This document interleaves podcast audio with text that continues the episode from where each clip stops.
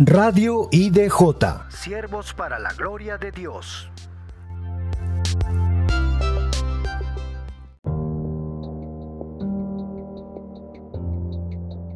Buenos días hermanos, en esta oportunidad vamos a compartir la palabra de Dios. El tema que hemos elegido es La vida es corta, vive para Cristo. Vamos a tratar eh, sobre la conducta y el comportamiento de los jóvenes. Para eso eh, vamos a leer el libro de Eclesiastés, el, verso, el capítulo 11, el versículo 9, a partir del 9 para adelante. El Señor nos dice lo siguiente, alégrate joven en tu juventud y tome placer tu corazón en los días de tu adolescencia y anda en los caminos de tu corazón y en la vista de tus ojos. Pero sabe que sobre todas estas cosas te juzgará Dios el verso 10 nos dice, quita pues de tu corazón el enojo y aparta de tu carne el mal, porque la adolescencia y la juventud son vanidad. Acuérdate de tu Creador en los días de tu juventud, antes que vengan los días malos y lleguen los años de los cuales digas, no tengo en ellos contentamiento. En realidad, todos en algún momento hemos sido jóvenes, por lo tanto sabemos de estas cosas y a veces recordamos que en esta etapa de la vida tuvimos muchas dudas, muchas creencias, pensamientos, vivimos con traumas muchos y momentos en que no sabíamos qué hacer frente a las dificultades de la vida. Vemos que como jóvenes, los jóvenes tienen ciertas características. Son impulsivos, tienen un afán de protagonismo, algunos son agresivos, otros son emotivos, y tienen problemas para controlar sus emociones.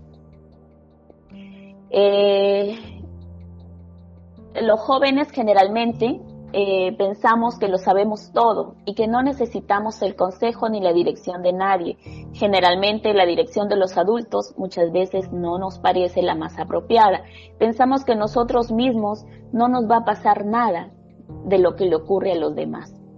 Los jóvenes también vivimos saltando etapas no disfrutamos la etapa actual en la cual vivimos y deseamos vivir una etapa más adelante. Es decir, los que tienen 15 desean tener 18, los que tienen 18 anhelan tener 20, los de 20, 25 y así sucesivamente.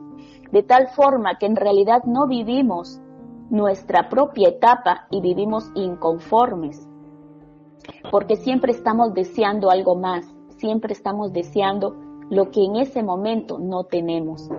Es de esa manera que no podemos disfrutar lo que el Señor nos da en cada etapa de nuestras vidas. Cuando pasan los años nos damos cuenta que ya eh, no podemos retroceder el tiempo y que muchas veces no hemos disfrutado la vida que el Señor nos permite en cada momento. Cada etapa de la vida es importante. Esto también nos lleva a tener una falta de autoaceptación, porque siempre deseamos lo que no está a nuestro alcance. Muchas veces idealizamos la vida de otras personas. Puede ser la vida de un cantante, de tu cantante favorito, o de lo que nos muestra la televisión, pero no se nos muestra lo que hay detrás del telón. Eh, los intentos de suicidio, las drogas y las vidas infelices que muchas veces ellos llevan, eso no se muestra en nuestra realidad. Vivimos deseando lo que, lo que te hace especial, entre comillas, ser el popular del colegio, ser amigo o amiga del grupo especial del colegio o de la universidad y terminamos haciendo casos, cosas que hacen los demás sin meditar en las consecuencias que esto nos genera. Si todos fuman, yo también lo haré. Si todos tienen intimidad a los 18, yo también lo haré. Si todos escapan del colegio, yo también lo haré. Porque debo seguir lo que hacen mis amistades, lo que hace mi amiga, lo que hace la persona en la cual yo me he idealizado. Vivimos mendigando amor también, porque muchas veces no nos amamos nosotros mismos suplicamos que alguien, nuestra amiga o de repente la persona que te agrada o que te gusta, que te dé like a tus publicaciones en el Face. En realidad, el consejo que hoy nos da Salomón El consejo que hoy nos da Salomón es que debemos disfrutar lo que somos, lo que Dios te ha dado, la familia que Dios te ha dado, en eso debes disfrutar. El mejor camino que existe está en Jesús. Es el camino de la verdad y la vida. Satanás está dispuesto a destruir la vida de nuestros jóvenes. Él sabe que le queda poco tiempo y es por ello que desea arrasar con la mayor cantidad de personas. El texto que hemos leído al principio también nos dice, anda en los caminos del corazón y en la vista de tus ojos. Y de repente aquí podemos decir como jóvenes, ah, nos están autorizando que nos dejemos llevar por lo que siente nuestro corazón. ¿Será que lo que estoy deseando es lo mejor para mi vida?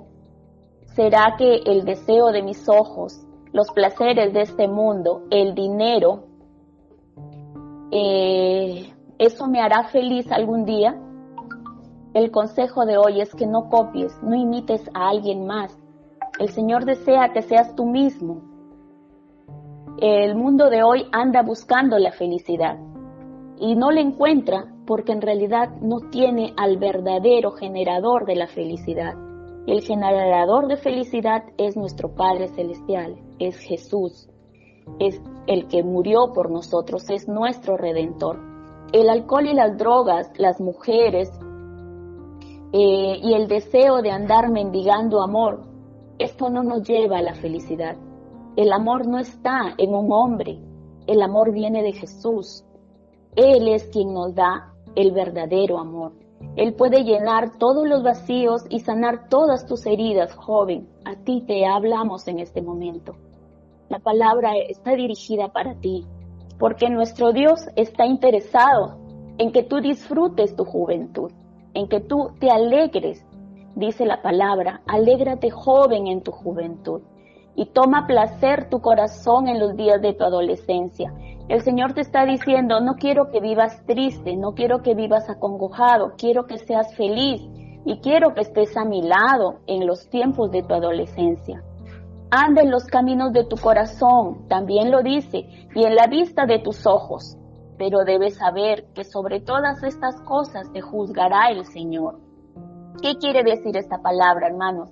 Quiere decir que todo nuestro accionar tiene una consecuencia quiere decir que tú puedes vivir según los designios de tu corazón. Pero recuerda lo que nos dice el libro de Jeremías en 17.9. Dice, engañoso es el corazón, más que todas las cosas, y perverso. ¿Quién lo conocerá? Yo, Jehová, dice el Señor. Entonces nuestro corazón también nos puede engañar.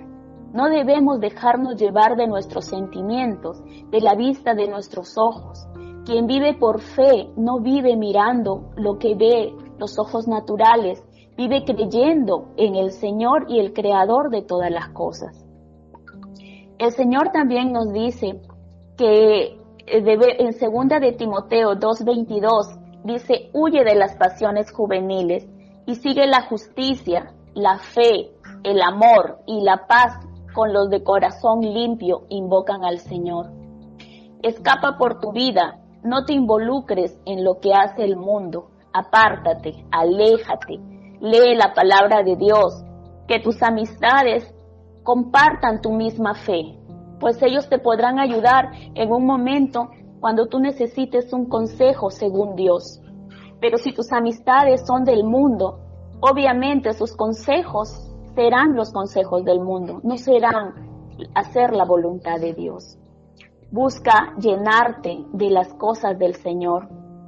Cuando escuchamos las noticias con estos sucesos que han ocurrido últimamente, vemos jóvenes de 26 años que ya tienen dos hijos.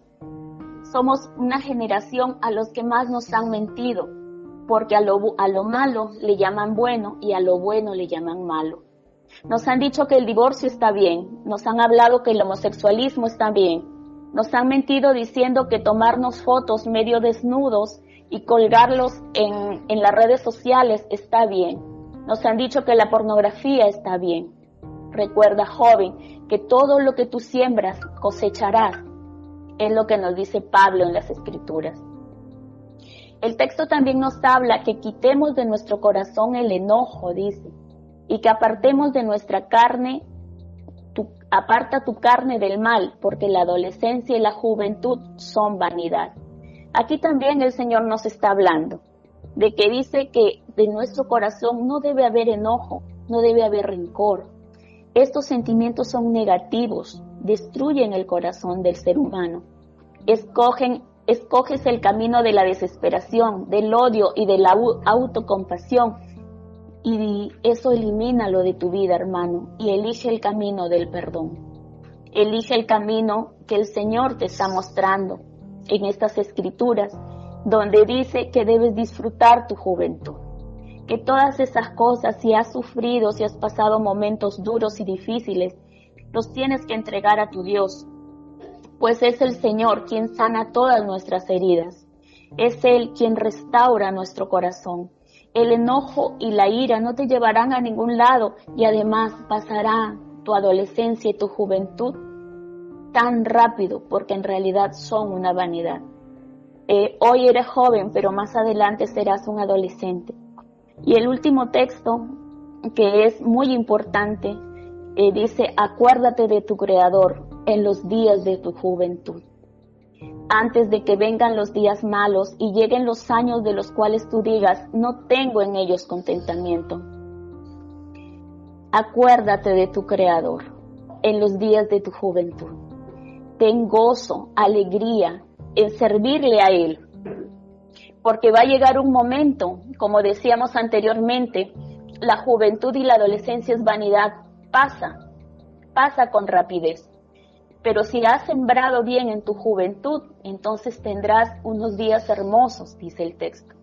Pero si en cambio has tenido, has tenido una juventud con días, eh, vendrán los días malos. Si has sembrado en tu carne, si has hecho tu voluntad, si has hecho lo que tú has querido, van a llegar momentos en que vas a mirar atrás y vas a decir, mi vida fue muy triste, no hay alegría en ellos.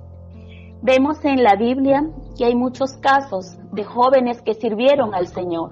Tenemos el Samuel, que fue uno de los niños que llegó a ser juez de Israel. Tenemos a José, tenemos a David, tenemos a Daniel. Grandes historias de gente que sirvió al Señor desde muy joven, que decidió separarse del mundo, que decidió vivir para Dios y que no fueron eh, defraudados, porque el, único que nunca te va a defraudar es el Señor Jesús. Él siempre va a estar a tu lado, Él siempre te va a sostener. A pesar que pasen muchos años, Dios será fiel a ti. Tú también debes ser fiel a Él, tú también debes acordarte en los días de tu juventud de tu Padre Celestial. También quería dar algunas recomendaciones para los padres, para que consideren en, cuanto a la educación y a la formación que le dan a sus hijos.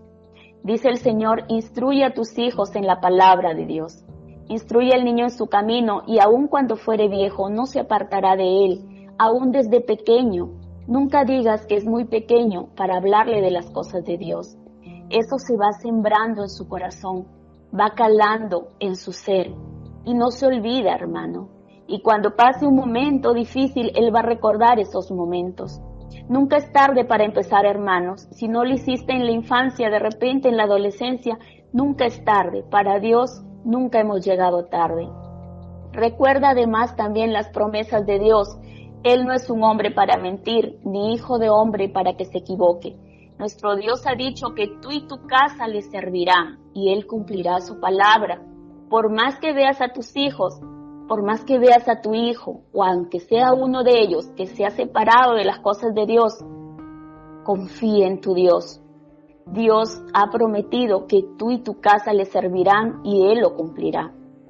No hay causa perdida, hermano. Por más que veas que tu hijo se separó de los caminos del Señor, no dejes de orar por Él, porque a su tiempo dará sus frutos. No dejes de predicar la palabra de Dios en tu casa, a tiempo y a destiempo, y sobre todas las cosas, no dejes de creer en tu Dios. Como decíamos al principio, no importa lo que nuestros ojos ven, tú cree que tu Dios es capaz de cambiar toda circunstancia y es capaz de transformar toda situación. para que Él sea glorificado. No te acomodes a ellos, a los de este mundo. No digas, no, mi hijo es un caso perdido, ya que voy a hacer. Él será así. Las cosas serán de esta manera. No pienses de esa manera. Llena, llena tu corazón de fe. Fortalécete en fe y cree que el Señor Jesús es capaz de transformar todas las situaciones que puedan existir. Por eh, experiencia propia te puedo decir que lo que es imposible para ti, que lo que es imposible delante de tus ojos, para Dios es posible. Lo único que Él necesita es que no dejes de orar por ese hijo, es que no dejes de clamar y no dejes de creer que Dios puede hacer grandes cosas que el milagro y la transformación no está en tus manos, no son tus palabras, no son tus hechos. Es Dios quien hace las cosas. Otra cosa que estaba olvidando, sé ejemplo, hermano. Sé ejemplo en tu casa de que tú sirves, llamas al Señor. Que tus hijos vean que tú te desesperas por las cosas de Dios, que tú lees la palabra, que tú buscas los cultos, que tú buscas las cosas de Dios.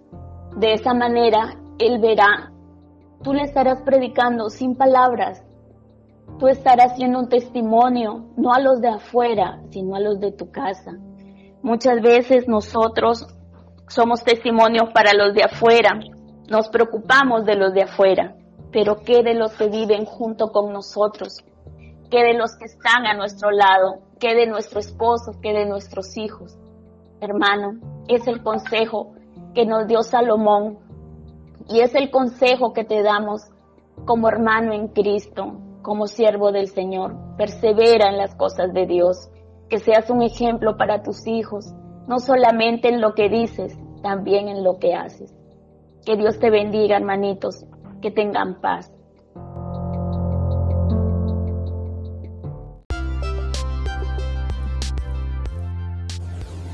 Radio IDJ. Siervos para la gloria de Dios.